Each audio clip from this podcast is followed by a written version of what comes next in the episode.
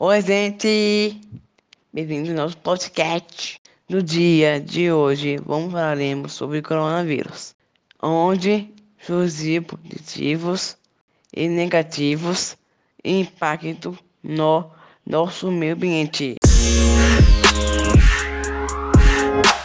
O Covid-19 é uma doença que afeta o sistema respiratório. Os principais sintomas são febre, tosse e dificuldades para respirar. Os primeiros casos da doença foram conhecidos no final de 2019 na China. Rapidamente, o Covid-19 espalhou-se por vários locais do planeta levando a Organização Mundial de Saúde se classificar doença como uma pandemia. Isso mesmo, Gui. Essa doença foi descoberta em 31 de dezembro de 2019 e, como você disse, ela apresenta um quadro clínico que varia desde os mais graves até os assintomáticos. E, de acordo com a Organização Mundial da Saúde, cerca de 80% dos pacientes com o novo coronavírus podem ser assintomáticos ou apresentar casos leves, e cerca de 20% podem precisar de atendimento hospitalar por apresentarem dificuldades respiratórias. E desses, aproximadamente 5% necessitam de ventiladores. Vale ressaltar que se deve procurar um hospital somente quando o quadro da pessoa começa a se complicar e realmente precisar de um acompanhamento médico para justamente não sobrecarregar os hospitais. O novo coronavírus é muito contagioso e a sua transmissão acontece por um aperto de mão, gotícula de saliva, espirro, tosse, catarro e objetos ou superfícies contaminadas. E esse Covid-19 não é o único tipo de coronavírus que existe. Existem vários outros e a maioria das pessoas é infectado ao longo da vida, sendo as crianças pequenas as mais propensas a se infectarem com esse tipo mais comum do vírus, diferentemente do mais recente, no qual os idosos e ou com doenças pré-existentes podem ter o caso agravado. O seu diagnóstico é realizado primeiramente por um profissional de saúde que deve avaliar a presença dos sintomas, e caso o paciente é presente, ele poderá solicitar exames laboratoriais. Até então não existe vacina para esse vírus, por isso, para nos prevenir, devemos lavar com frequência as mãos com água e sabão, ou com álcool em gel 70%. Ao tossir ou esperrar, devemos cobrir a boca e o nariz com um lenço ou com o braço. Evitar tocar no rosto se antes ter lavado corretamente as mãos manter uma distância de 1 a 2 metros de pessoas e evitar o contato físico, higienizar objetos e não compartilhá-los, sair de casa somente se houver extrema necessidade e, se sair, usar a máscara. Se alguém precisar viajar com urgência, ao votar é sugerido isolamento domiciliar voluntário por no mínimo 7 dias. No Brasil, até o dia 28 de maio, a doença já matou quase 26 mil pessoas e infectou mais de 418 mil. No mundo já são quase 6 milhões de infectados e o número de mortes já passa dos 357 mil. Um dos locais mais afetados do mundo foi a Europa, sendo o Reino Unido com o maior número de mortos, passando dos 37 mil, ficando atrás somente dos Estados Unidos com mais de 102 mil mortes. Ele é o país com um território totalmente pertencente à Europa com o maior número de casos, passando dos 269 mil infectados, ficando atrás da Rússia, que faz parte da Ásia e Europa, Brasil e Estados Unidos, e este já passou dos 1 milhão e 700 mil casos. E por ter sido dos primeiros locais a serem atingidos e seu número de casos e de mortes estarem baixando a cada dia, alguns países da Europa e de outros locais do mundo já possuem um plano para a reabertura do comércio, que anteriormente estavam fechados devido ao lockdown ou por decretos do governo. E esse lockdown é isolamento obrigatório que, aqui no Brasil, por sinal, já vem sido tomado como medida de prevenção em alguns locais. Mas essa doença não atingiu somente o dia a dia das pessoas, ela também atingiu o meio ambiente, não é, Ana Luísa? Isso mesmo, a gente pode citar pontos positivos e negativos do coronavírus no meio ambiente. Por exemplo, os rios de Veneza se tornaram mais transparentes e com isso surgiram animais marinhos como peixes. Já que as cidades estão mais vazias e com menos ruídos sonoros, animais silvestres estão sendo vistos pelas ruas a carga de energia elétrica do Brasil teve um recuo de 8,1% em abril, e com isso caiu a necessidade de geração hidrelétrica, o que possibilita a recuperação no nível de armazenamento de rios e mares. Especialistas apontam a quarentena como um evento de maior escala já registrado em termos de redução de emissões industriais. Isso porque fábricas e indústrias foram fechadas, ajudando assim na redução de poluentes na atmosfera. Com isso, o Conselho Central de Controle de Poluição da Índia verificou uma mudança significativa na qualidade do ar, que melhorou cerca de 33% entre os dias 16 e 27 de março. Mas, infelizmente, a queda nas emissões de poluentes provavelmente terá a mesma duração que o vírus. A atividade aumentará assim que a pandemia for contida, criando um efeito de rebote já observado em outras crises, diz o jornal espanhol El País.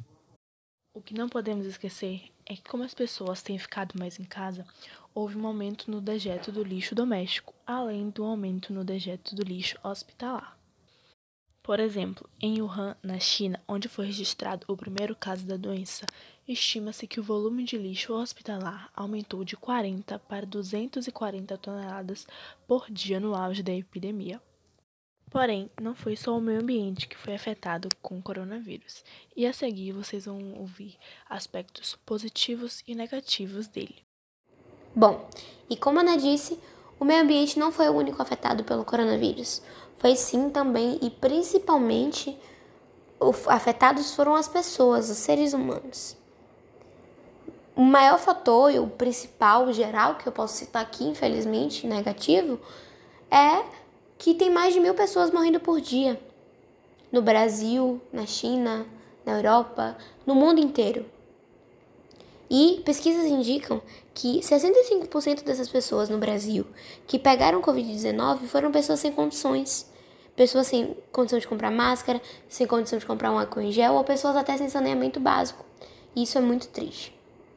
Um outro fator muito importante e negativo é o desemprego. Com a quarentena, lojas estão fechando, comércio fechando e as pessoas estão sendo desempregadas. Isso traz uma grande queda para a economia, né? Grande queda para o comércio, um declínio do comércio, da economia brasileira e do mundo inteiro. Outra coisa negativa é, foi a falta de preparo dos hospitais. Primeiramente, que ninguém esperava que isso acontecesse, ninguém que esperava essa pandemia, vamos dizer assim, né, do nada.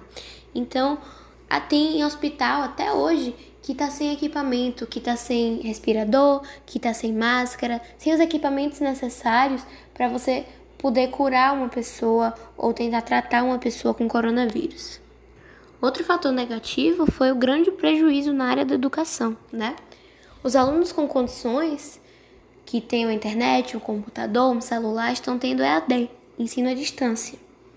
Mas os alunos de escolas públicas estão há quase três meses sem estudar porque eles não têm condição de comprar um computador, ou tem, tem alunos que não têm celular, tem alunos que não têm internet. Então essas pessoas acabam sendo prejudicadas. O calendário anual escolar foi todo modificado devido à pandemia. E isso traz à tona toda aquela discussão do ADIENEM, o hashtag ADIENEM que foi levantado nas redes sociais, Instagram, Twitter. Há outros fatores negativos a serem citados, mas se a gente fosse citar todos, a gente teria que passar horas aqui nesse podcast discutindo e debatendo sobre cada um desses assuntos. Bom, mas esses fatores externos, vamos dizer assim, acabaram desencadeando fatores da nossa vida pessoal e do nosso psicológico. Os fatores dentro da nossa casa ou dentro da nossa cabeça. Exato, Júlia. É, um dos maiores fatores que aumentou foi o que? A violência doméstica que no caso as vítimas passam 24 horas com seu agressor por conta da pandemia, o que acaba aumentando é, descancaradamente essas violências, na maioria, na maioria das vezes, violência contra a mulher. E isso é um fator muito negativo porque muitas vezes não tem para onde correr, não podem sair. E por isso que muitas, e por isso que agora aumentou muito mais a campanha do 190, por exemplo, no Instagram as pessoas estão compartilhando e isso é uma coisa muito boa, porque as mulheres, né, vão saber que não estão sozinhas. A gente sabe que também o nosso psicológico é extremamente afetado, porque muitas vezes a gente fica com ocioso, sem nada para fazer, ou muitas vezes sobrecarregado, como por exemplo, os profissionais de saúde que são extremamente sobrecarregados, alguns professores que estão tendo que se reinventar uma dinâmica totalmente diferente, tendo que fazer muitos muitas tarefas, produzir conteúdo. Além da convivência familiar, que também é, já fica esgotada, as pessoas não aguentam mais ficar um olhando para a cara do outro. Mas muitas vezes isso pode ser positivo também, ficar algumas pessoas que não ficam juntas por muito tempo se juntarem. Mas essa vida monótona para algumas pessoas tem é algo muito prejudicial, pode até desencadear algumas doenças psicológicas, é, entre outras coisas, brigas aumentarem. E até a violência que a gente falou no início dos fatores internos, né? Outra coisa muito, muito ruim que pesa muito na sociedade é a fome. Muitas pessoas não têm dinheiro para comer, não têm que comer mais porque não podem sair para trabalhar. Como por exemplo, como é que as pessoas do que trabalham na rua, como por exemplo os vendedores de sinaleira, o, o homem que vende é, comida no ônibus, salgadinho. Eles não têm como vender mais, não tem como sair. E acabam ficando sem sua renda. Então, muitas pessoas estão fazendo campanhas também para distribuir alimentos para essas pessoas que precisam. Que aí vem o que? A bondade das pessoas. Que a gente está precisando muito no mundo e tem vários exemplos muito bonitos. Né, Rebeca? É isso mesmo, Maria mesmo com todos os pontos negativos citados anteriormente, que nos fazem pensar que o Brasil e o mundo não vão sair desse cenário caótico de pandemia tão cedo, existem ainda pontos positivos que nos fazem criar uma certa esperança sobre o que será daqui para frente. Existem questões que nos permitem ter um olhar muito menos pessimista acerca dessa situação como por exemplo o fato de que o Brasil sofreu com a queda drástica de poluição e lançamento de CO2 na atmosfera. O que é muito importante para o nosso meio ambiente, que atualmente vem passando por diversas crises e vem trazendo cada vez mais pessoas que se comovem com a situação e se preocupam com o futuro do nosso planeta. Além disso, a utilização da telemedicina vem se tornando cada vez mais recorrente. Ou seja, muitas pessoas estão realizando atendimentos psicológicos à distância, o que é muito bom para aqueles que têm condição. É, pois, nesse período de quarentena, coronavírus e EAD, muitas pessoas não estão aguentando a pressão que estão sofrendo dentro de casa e acabam passando por situações onde sofrem com ansiedade e ataques de pânico. Então, você ter um atendimento à sua disposição é algo muito importante para que consigamos passar por essa situação da melhor forma possível. Mas, infelizmente, não são todos aqueles que têm acesso a esse privilégio. Além disso, muitas pessoas estão se ajudando e apoiando aqueles com menos condições e os que fazem parte do grupo de risco, o que é uma atitude muito bonita e com certeza muito significativa para a nossa humanidade, pois mostra que a empatia vem se tornando cada vez mais presente no nosso dia a dia. Além de tudo isso, recentemente saiu uma notícia onde diziam que os anticorpos necessários para a vacinação contra o coronavírus foram encontrados. Isso é muito importante, pois mostra que estamos perto de acabar com essa situação. Após analisarmos todos os tópicos do nosso podcast, chegamos à conclusão de que essa situação de coronavírus e quarentena trouxeram diversos malefícios e benefícios, tanto para nós quanto para o meio ambiente, e que é necessário sempre ter cuidado com a nossa saúde. Então, por favor, fiquem em casa e ajudem o nosso Brasil a passar por essa situação. Se cuidem e cuidem do próximo. A vida não é brincadeira. Esse foi o nosso podcast. Espero que vocês tenham gostado e até o próximo. E não se esqueçam, fiquem em casa.